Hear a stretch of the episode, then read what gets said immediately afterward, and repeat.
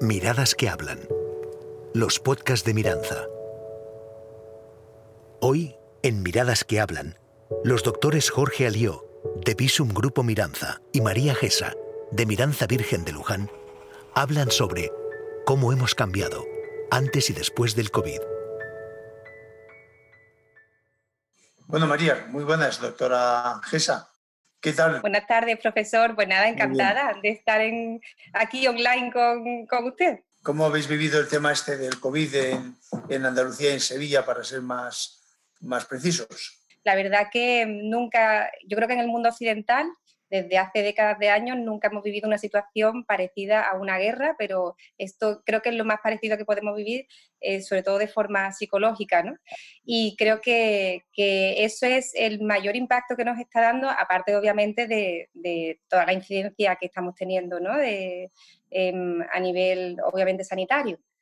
Em, no sé, em, por su experiencia, eh, profesor, em, ha vivido, o, mm, porque además usted conoce muchísimos países, conoce la situación de países que están en guerra, ¿ha vivido algo parecido o, piensa que la gente puede haber sentido algo parecido a lo que estamos sintiendo por el COVID? No, no, esto es absolutamente insólito. ¿eh?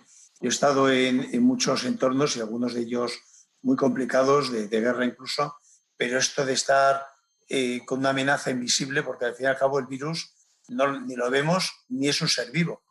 El virus no es un ser vivo y, nos amenaza un, un, ser no vivo y nos cambia la sociedad, nuestra vida personal, nuestra vida social, nuestra vida profesional, nuestra vida económica, a todo lo que nos rodea, a todo el país y a todo el mundo. O sea, es algo que, que no podíamos ver más que en las películas de ciencia ficción y en alguna novela, pero ha afectado a todos los niveles y a todos los niveles negativamente además. ¿eh? O sea, ha sido hasta ahora una vivencia y yo creo que hay que calificar como la más negativa de la, o de las que más tal vez que hemos pasado eh, a nivel personal, profesional, social y, y, mundialmente. No sé a ti qué te parece, pero mi perspectiva sobre esto es así. ¿eh?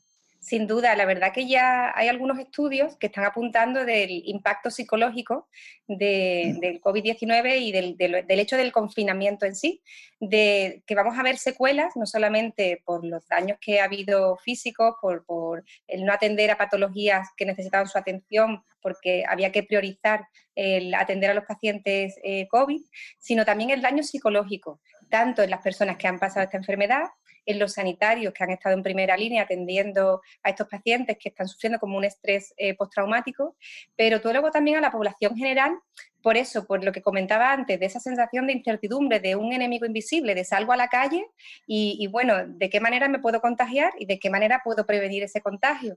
Eh, luego también los niños pequeños, ¿no? que afortunadamente nos han dado una lección de vida, pero cuando tienes niños pequeños en la familia, el no poder sacarlos a los parques, no poder hacer una vida relativamente normal, el terminar el colegio como se terminó, la verdad que, mm, vivíamos en, un estado de bienestar absoluto y se nos ha presentado esta situación tan, tan dramática.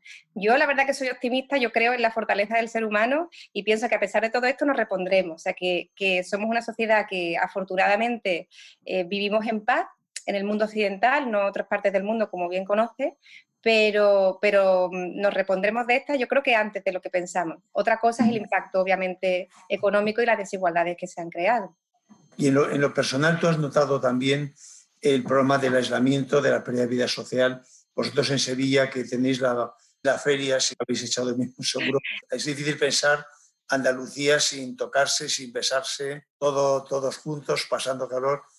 ¿Cómo habéis vivido este momento sin la feria, sin los rebujitos y sin todo lo que es normal?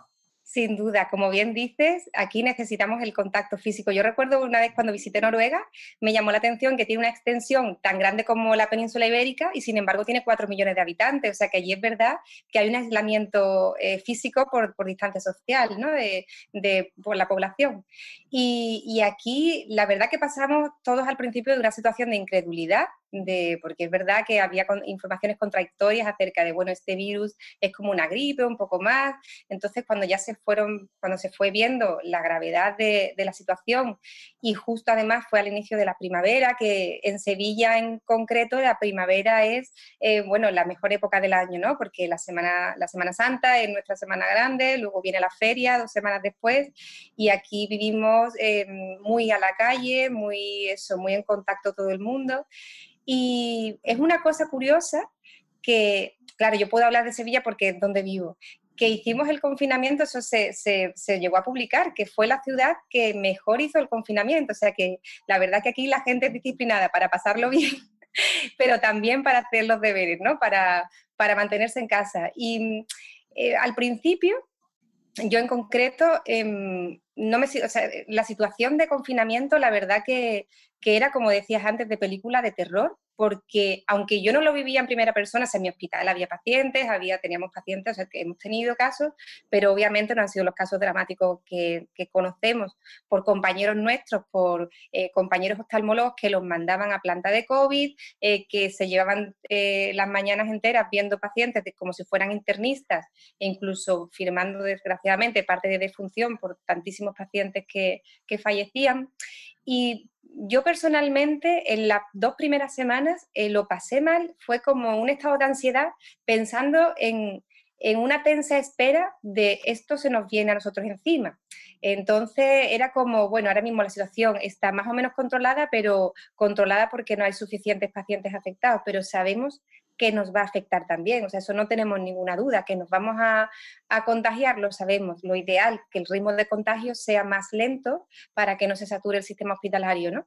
Pero lo la verdad que yo personalmente lo pasé mal. Luego ya, pero por, por las vivencias de mis compañeros de otras zonas de España, especialmente en Madrid. También es verdad que, que nosotros como médicos estamos acostumbrados a tratar con un riesgo biológico, en concreto como oftalmólogos, y los dos además que, nos dedicamos a esa parte de la superficie ocular y estamos muy en contacto pues, con las conjuntivitis víricas, las queratoconjuntivitis, sabemos tomar medidas de prevención del, contagio eh, tanto en consulta eh, como en quirófano, y pienso que eso nos ha servido mucho para tratar a, A nuestros pacientes. La verdad que a mí, no sé qué te parece, eh, Jorge, pero a mí en consulta, vale, he, vestido de una manera diferente porque teníamos que llevar esa medida de protección individual, pero luego la forma de tratar al paciente ha sido la misma, o sea, la misma, porque no, no he cambiado un ápice, lo único es esa falta de comunicación ¿no? más directa o, ese tocar al paciente, em, ese que no se nos vea la cara por la mascarilla cuando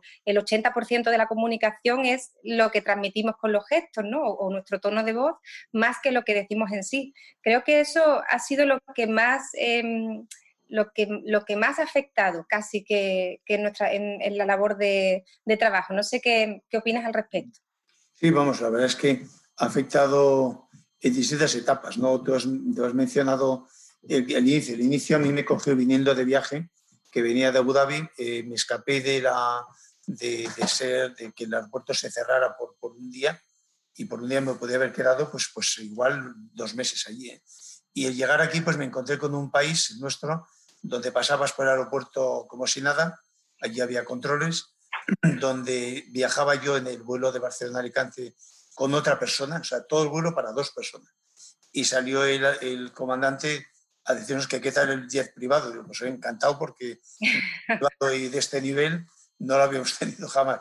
Y llegué aquí justo el día del, del, confinamiento y por tanto ya no fui a la clínica hasta la semana siguiente. En esos días, claro, hubo que adaptarse porque teníamos un montón de tiempo que, que no teníamos antes, donde apareció la vida familiar otra vez, donde además, en el caso mío, que mi hijo está estudiando fuera de, Alicante, vinieron porque tuvieron que, venir aquí, visto cómo estaba el patio donde estaban ellos en Madrid y Salamanca. Y bueno, pues fue un encuentro familiar que te diría que al principio fue eh, muy grato, la verdad es que sí. Además, el tiempo que apareció libre, yo que tenía tantas cosas pendientes, pues inmediatamente lo apliqué a, estudiar, claro. Y fíjate que en estos días he, cambiado totalmente el curso online de cirugía refractiva de córnea y catarata que tú hiciste y que lo hemos cambiado radicalmente. O sea, hemos realizado 250 horas, 117 clases con material complementario, lo hemos hecho todo. Y eso no hubiera sido posible sin el COVID. O sea, que ha sido el curso COVID esta vez. Y por tanto, bueno, pues digamos que los que teníamos planes atrasados y siempre tenemos eh, cosas pendientes, yo creo que el confinamiento nos ha venido bien para realizarlos y además ha consolidado la vida familiar, claro. Y yo lo recuerdo, con, que con cariño, ¿no? Ah, hubo que adaptar la vida y luego ya empezamos a trabajar viendo urgencias. Y lo que tú has dicho es verdad, el paciente venía eh, muy reservado y tú le recibías con un aspecto raro porque teníamos que ponernos la mascarilla, las gafas, taparnos la cabeza. Eso se ha ido relajando después porque se ha visto que bueno, medidas más sencillas son igual de eficaces, pero la verdad es que la transformación, la falta de comunicación eran eh, de, de, inicio algo que rompía la relación médico-paciente. Luego nos hemos acostumbrado que el ser humano, como tú has dicho, se adapta a todo, nos hemos adaptado a la mala comunicación, pues comunicando de otra manera, supongo. ¿no? Pero la verdad es que ha sido un periodo raro donde yo he sacado adelante muchos proyectos que, ahora mismo me, estoy orgulloso de haberlos hecho y además de haber aprovechado el tiempo. Pero yo creo que eso, si te das cuenta desde el principio, que de repente tienes una oportunidad de tiempo. Yo creo que algo que, eh, nos ha unido mucho más a todos los médicos, pero a nivel mundial, ha sido la solidaridad acerca del estudio sobre esta enfermedad, sobre cómo tratarla, sobre cómo prevenirla, sobre dar la voz de alarma de todo, ¿no? O sea, desde que un oftalmólogo que de repente da la voz de alarma sobre una enfermedad infectocontagiosa, que bueno, que en principio no tendría que ser quien dio, quien dio eh, la alarma a nivel mundial, y el que todas las revistas mundiales, ¿no? Eh, desde The Lancet o New England, todas tenían la información absolutamente libre para que todos fuéramos, todos pudiéramos acceder eh, a ella y luego el compartir conocimientos, que eso siempre se agradece, el intentar investigar eh, medidas pues, de prevención, ¿no? Como en nuestro caso, por ejemplo, nosotros que trabajamos mucho con, antisépticos en la superficie ocular, que siempre usamos la povidona, pero bueno, la povidona iodada no se tolera bien en mucosas, pues la posibilidad, lo que estuvimos hablando, que además lo estuvimos hablando nosotros personalmente, del ácido hipocloroso, de si podía tener algún uso, bueno, pues se está estudiando en, en laboratorios de microbiología para, para que nos confirmen si puede ser activo frente, frente al COVID-19. Y porque el problema, claro, nosotros siempre nos basamos en evidencia científica, pero aquí luchamos contra un virus y además luchamos a contrarreloj. Es decir, para tener una evidencia científica en lo que sea hace falta tiempo. Hace falta tiempo para ver resultados, pues tanto en un tratamiento, en una cirugía, en una medida de prevención. Pero aquí, precisamente, lo que no teníamos era tiempo, ¿no? Esa tasa de contagio tan alta. Entonces, yo sí he visto esa solidaridad y esas ganas de cooperación de todos, de, de que todos estamos conectados, de que todos podemos aportar desde nuestro punto de, de vista, desde nuestro trabajo. Y, y pienso que eso ha sido algo muy importante y es algo que nos llevaremos esa solidaridad y, esa, y ese trabajo eh, en comunidad que hemos hecho, yo creo que en este caso los médicos, pero además de diferentes especialidades aportando eh, nuestro saber, ¿no? nuestro conocimiento. Creo que, que en eso es algo de, las cosas positivas que podemos sacar, porque también hay que pensar eso en, en qué cosas positivas no, nos ha aportado esta, este desafío. ¿no? En, en el final eh, nos tenemos que centrar en eso, en cómo nos vamos a sobreponer a ello, eh, tanto psicológicamente como, como ser proactivos, ¿no? Y, y, no tener miedo de decir cosas, de equivocarte, pero que, que hay que ayudar para que, para que podamos vencer, ¿no? Que estoy segura que lo conseguiremos y además, bueno, por ejemplo, con las vacunas. O sea, es una lucha también que, que está habiendo entre países, entre laboratorios, pero eso es bueno porque nos va a afectar a todos los ciudadanos, o sea, cuando se saquen las vacunas que sean, que sean verdaderamente las indicadas y las que sean eficaces, pues será maravilloso porque al final estamos hablando de salvar vidas, porque, porque desgraciadamente eso, vivimos una, una guerra, ¿no? Algo comparable, como decía, ¿no? De la gripe del, del 18, no sé qué opinas, Jorge. Bueno, yo, yo creo que entre las cosas que en este momento y desde tres meses atrás yo he ido viendo es que había que comunicar de otro modo. Entonces, la comunicación es, es algo que, que, se rompe, puesto que no hay contacto físico, no hay, no hay foros de encuentro, no hay congresos, y eso llevó, a, a, en, mi, en, caso, a dos cuestiones. Una, el estudio este que hicimos de literatura, porque lo primero es que qué sabemos del COVID, que pues, es que no sabíamos nada, no sabíamos ni que existían los oftalmólogos. Y eso me llevó pues, a hacer la publicación con la doctora Mesti, que fue, eh, tenía una finalidad informativa de una puesta al día sobre el tema de la, del COVID. Y haciéndolo, pues eh, recabé información, por ejemplo, de mis colegas chinos, porque yo tengo relación con la Universidad de Wenzhou, y entonces, eh, con lo que ellos se habían visto muchos casos, nosotros en, en, Alicante, yo personalmente no he visto a ningún caso, por lo menos que sea consciente. Yo creo que a ti te pasa igual. Los, los médicos hemos visto, los oftalmólogos, a los pacientes cuando se han sacado del ámbito oftalmológico. Cuando estaban en el ámbito de urgencias y si a ti te llevaban como personal de, de, de persona de, de recursos sanitarios urgentes a la sala de urgencias, veías pacientes de COVID, pero si no pacientes de COVID han estado aislados y sus manifestaciones oftalmológicas no se han visto. Entonces, eso sí lo vieron los chinos, amigos míos, y entonces esto fue lo que nos permitió identificar los dos tipos de conjuntivitis que, además los definí yo. El primero, que es con PCR positiva en la lágrima, que llevaba a, una evidencia, es que la conjuntivitis por COVID existía. Y existía porque la describió un tal eh, doctor Wei, eh, que, que, hizo estudios de lágrima en pacientes con coronavirus y vio que algunos, todos ellos tenían conjuntivitis, tenían PCR positiva en lágrimas y los que no tenían esa conjuntivitis no tenían. Curiosamente, sí lo hizo después a otra serie de casos que eran negativos. Y entonces resulta que hay dos momentos en los cuales el paciente COVID tiene el ojo rojo, que es al principio y a la mitad. Al principio es cuando se infecta, si se infecta por los ojos o, o se infecta por vías respiratorias y además por los ojos, es todavía algo. Pero la conjuntiva es una esponja para el coronavirus. No es una barrera, es una esponja. Virus que entra, que a la conjuntiva va a entrar a la, circulación. Todos los receptores del coronavirus los tenemos en la conjuntiva, igual que en la mucosa de la faringe. Y por tanto, yo creo que, hay conjuntivitis que son puertas de entrada del virus al, al organismo. Y por otra parte, hay pacientes cuya carga vírica es tan fuerte que tienen la, la, el problema eh, de vías respiratorias altas y además tienen conjuntivitis. Pero eso son PCR positivo. El problema es cuando estos pacientes se, se, ponen graves y están en las plantas y empiezan con los problemas inflamatorios, la coagulación intravascular diseminada y todos los problemas que llevan a que mueran. Estos se les ponen los ojos rojos a un montón de ellos. Son PCR negativos, son conjuntivitis inflamatorias, son conjuntivitis causadas por las citoquinas, por, agentes, por, por los medios inflamatorios y esas dos conjuntivitis son eh, eh, vamos, una, una, una, curva bifásica que son de etiologías distintas y se tratan de un modo diferente también. O sea, eso fue la primera cuestión de comer. Tras de eso vino que muchos pacientes no sabían qué influencia podía tener el teletrabajo, qué influencia podía tener eh, el, el, el, el, leer mucho para su miopía. Entonces yo escribí varias eh, a, a, un diario de aquí, es el diario Información, porque me lo pidieron, varios artículos que han tenido una, una, gran repercusión, porque fruto de ello, incluso que salían en la televisión dando algunos comentarios sobre ello. Uno era el contagio por los ojos. El contagio por los ojos, por supuesto, que, que ocurre si tenemos el coronavirus en la conjuntiva y tenemos la conjuntivitis, es súper infecciosa. Por tanto, primer consejo, no tocarse la cara con las manos.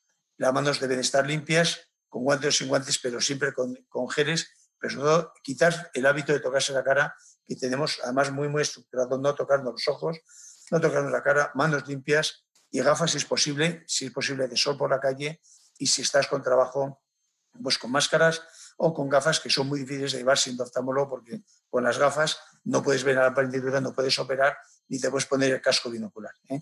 Entonces esa era la cuestión. Luego otra cosa, el teletrabajo. El teletrabajo, si hay, si hay una patología que yo he visto mucho en, esta, en este confinamiento es el ojo seco y es porque el paciente en su casa, pues con aire acondicionado frecuentemente en nuestro ambiente mediterráneo, estaba todo el día pegado a la televisión o al, o al ordenador por trabajo o por ocio. Y eso les hace, hizo a muchos de ellos tener ojo seco. Yo creo que tres o cuatro de cada diez pacientes míos venían por ojo seco. Y luego lo tercero era la, el problema que, que, ha habido con la visión. Muchos, muchas personas jóvenes han tenido espasmos acomodativos, que venían porque veían mal de lejos de repente y es porque estaban enfocados de cerca y no de lejos y muy preocupados porque se aumentara la miopía, lo cual obviamente va a pasar si esto del teletrabajo y los hábitos distintos que tenemos se prolongan durante años, porque esto puede pasar que transformen nuestros hábitos de vida en hábitos de más próximos, en las zonas mediterráneas que estamos habituados a salir todos los días a la calle y hacer actividades al aire libre, a no hacerlas, y sabemos por los estudios que se han hecho en el Lejano Oriente que esto lleva a un aumento de la miopía. Por tanto, estos trabajos o esta, manera de comunicar que yo sentí que tenía que trasladar a mis pacientes, pues yo creo que eso es el, el latir de la preocupación que tiene la gente, que es ¿qué pasa con mi vista? me puede infectar por la vista, puedo infectar a alguien con los ojos, eh, puedo, eh, puedo tener problemas de los ojos, el ojo seco, ¿qué debo de esperar del confinamiento? ¿O me va a cambiar la visión, me va a aumentar la miopía? Pues cuando han venido, han venido con miedo, muchos de ellos se les ha pasado el momento de poner una inyección intraocular, se han roto protocolos terapéuticos, en fin, ha sido un, desastre, María, un desastre. Pues la verdad que coincido plenamente contigo, Jorge, porque es verdad que el paciente, eh, yo diría, no tres, de cada diez, sino o cinco o seis de cada diez en mi caso, han venido aquejándose problemas de ojo seco o problemas de visión borrosa asociados a un ojo seco, porque es verdad que el hecho del confinamiento, de no salir de casa, han abusado de pantallas, tanto de ordenadores como de tablets, como de móviles, que eso el paciente no lo concibe, porque claro, si tú le dices, bueno, he estado más horas con el teletrabajo y el paciente te dice, no, bueno, he tenido las mismas, pero luego he estado con el móvil, porque el paciente no concibe que el estar viendo un dispositivo de cerca, como puede ser un móvil, también, em, también al final eh, estás leyendo algo, parpadeas poco y se te queda el ojo seco. Entonces, a mí me ha llamado mucho la atención em, que sobre todo eran ojos secos pues asociados eh, eso, aumento de la evaporación, no ojos secos porque de repente no produzcan lágrimas.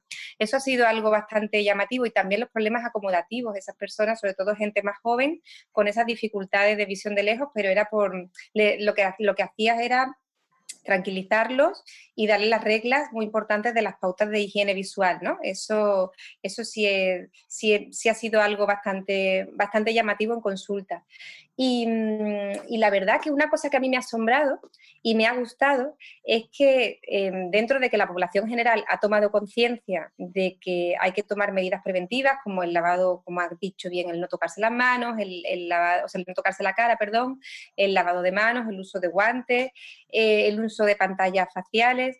A mí me gustaba ver cuando iba a un supermercado, a una tienda, a lo que fuera, ver que se aplican esos protocolos, porque eso es importante. Nosotros estamos muy acostumbrados en el hospital o en las clínicas a llevarlos a cabo. Para nosotros es algo natural eh, el, tratar al paciente de manera aséptica, eh, de manera de que el paciente no se contagie de nada y nosotros tampoco nos contagiemos, es algo en nuestro día a día.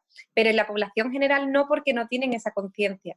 Entonces yo creo que eso es algo, ha sido algo positivo, que ya sin la histeria del principio se han habituado a esos hábitos. Incluso ves a los niños pequeños, yo lo veo en, mis propios hijos y lo veo en los, niños pequeños de los demás, cómo se lavan bien las manos, cómo eh, son más comedidos a la hora, son niños obviamente y es imposible controlarlos, pero son más comedidos a la hora, em, pues eso, de, tocar la superficie, saben que si están jugando en un columpio, luego hay al lado un gel hidroalcohólico, tienen que lavarse las manitas.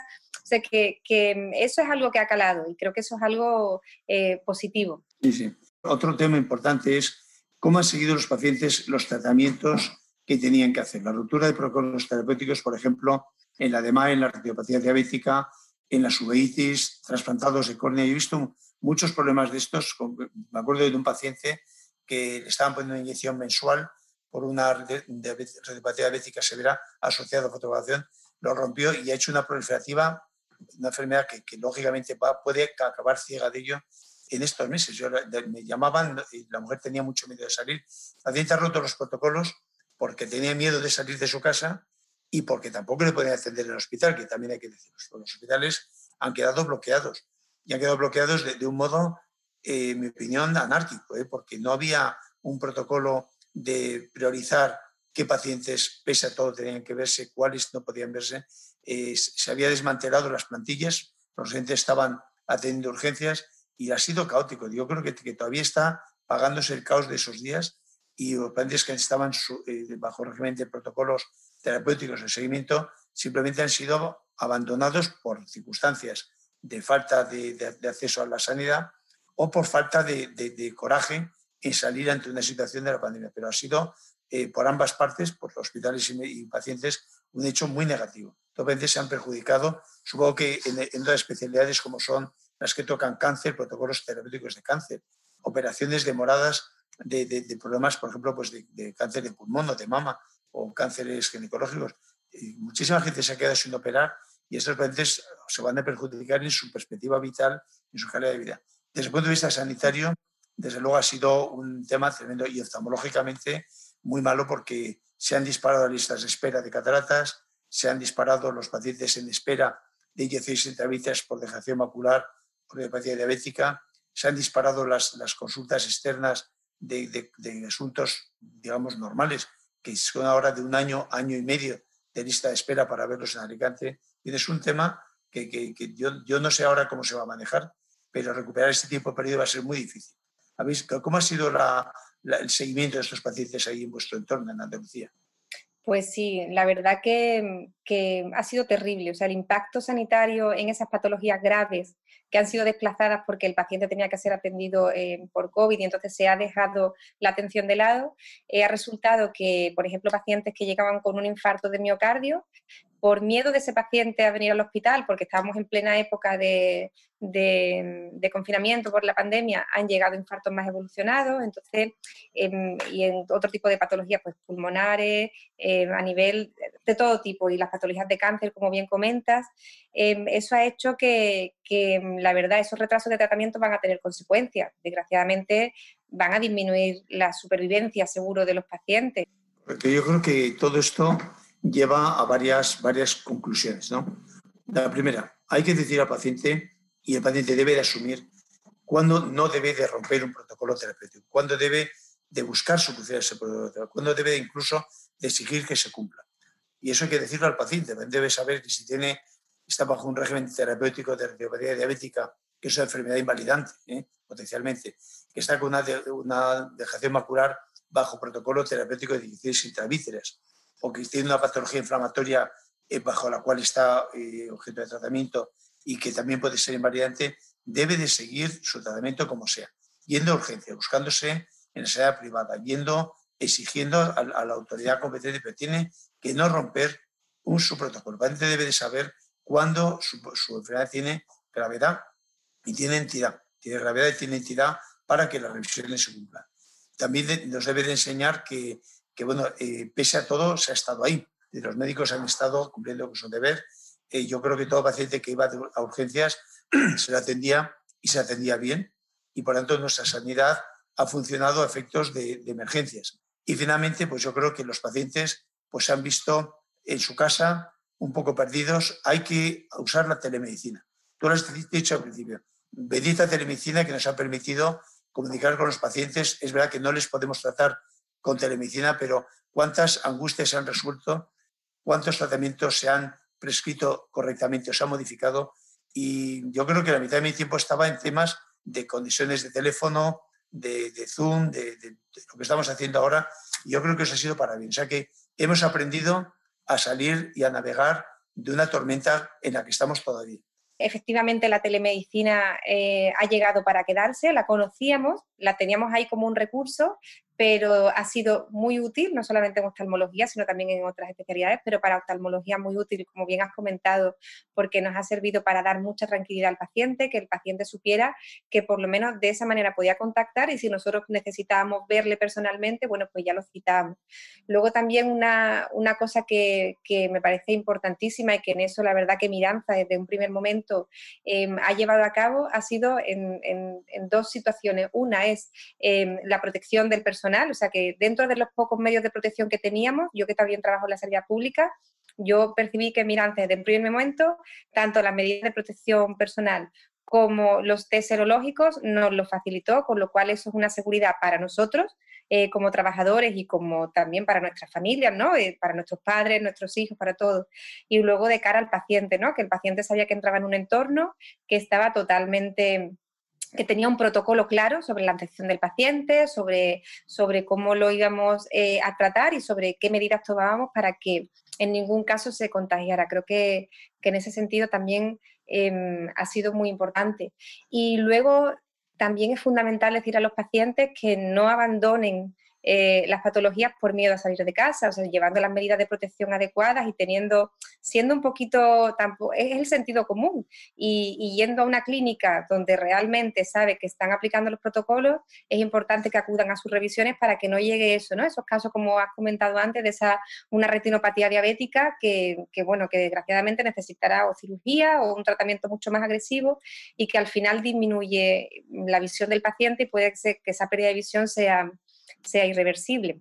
Sí, yo creo que eso es así. Eh, yo me, alegro y te diría que me enorgullezco que desde el principio en Miranza tuvimos, eh, tanto en Alicante como en Sevilla, como en los demás centros, también de protección desde el bien claras, es decir, protección eh, de guantes, protección de mascarillas, protección de las lámparas de hendidura, normas de limpieza en todas las, unidades donde se estaban los pacientes y han destinado personal específico a que esto. Yo creo que la garantía que un paciente debe tener cuando acude a un centro sanitario es que acude para curarse y no para infectarse y creo que esto, al menos en los entornos clínicos en los que nos vemos tú y yo, lo hemos conseguido. O sea que hay que, yo creo que dar las gracias a la estructura que nos recoge para que esto siga así. Espero que, que dure lo que dure la pandemia y espero que dure poco todo. ¿eh? Profesor, un placer, eh, como siempre, hablar con usted de este y de todos los temas.